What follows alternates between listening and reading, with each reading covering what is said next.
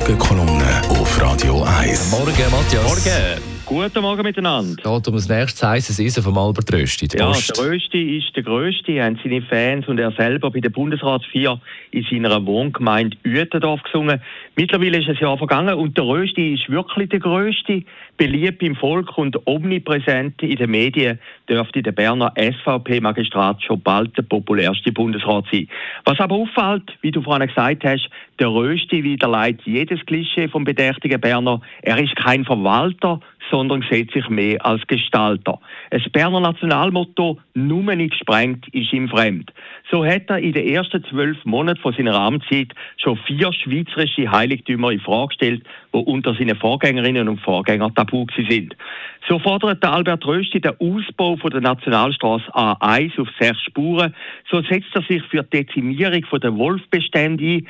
So verlangt er von der SAG, dass sie ihre Gebühren von 320 auf 300 Franken senkt. Und jetzt, last but not least, jetzt bringt er auch noch die Abschaffung der A-Post aufs Paket. Was bedeuten würde, dass Post nur noch am Folgetag, nicht mehr am Folgetag zugestellt würde. Und, was wohl noch eingreifender wäre, Post würde künftig nur noch jeden zweiten oder jeden dritten Tag verteilt werden. Der Grund für die radikalen Maßnahmen in den letzten zehn Jahren hat Briefpost um rund ein Drittel abgenommen. Eigentlich alles logische Konsequenzen, wo jetzt der Albert Rösti vorschlägt.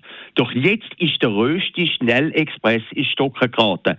Eigentlich hätte der Postminister an der gestrigen Bundesratssitzung über seine Abbaupläne informieren wollen.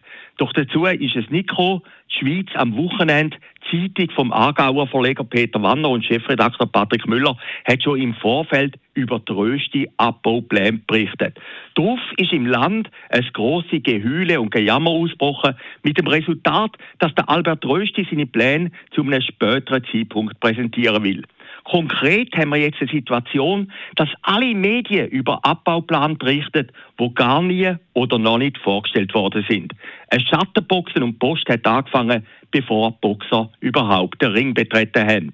Möglicherweise hat Albert Rösti auch ein bisschen unterschätzt, welche Emotionen Post auslösen. Heilige Kühe metzget man nicht ungestraft. Gerade in ländlichen oder Berggebieten ist Post für viele Leute die tägliche Nabelschnur zur Restschweiz. Post ist der Inbegriff für das, was man unter Servicepublik versteht. Opposition kommt auch von den Verlegern, die durch diese Maßnahmen den Untergang der gedruckten Presse befürchtet. Wäre das der Fall, hätte der Albert Rösti bereits zu Lebzeiten ein historisches Format und würde das beenden, wo mit dem Gutenberg, einem Erfinder vom Buchdruck, vor bald 600 Jahren angefangen hat.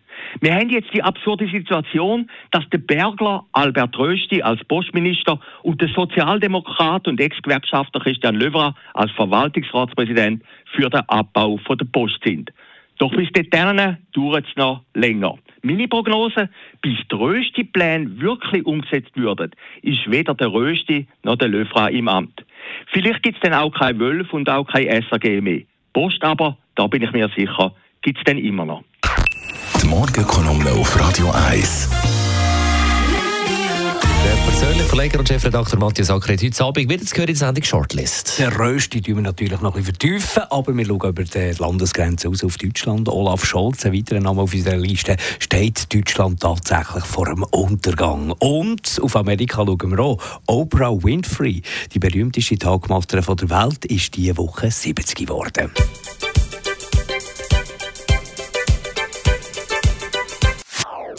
Das ist ein Radio 1 Podcast. Mehr Informationen auf radio1.ch.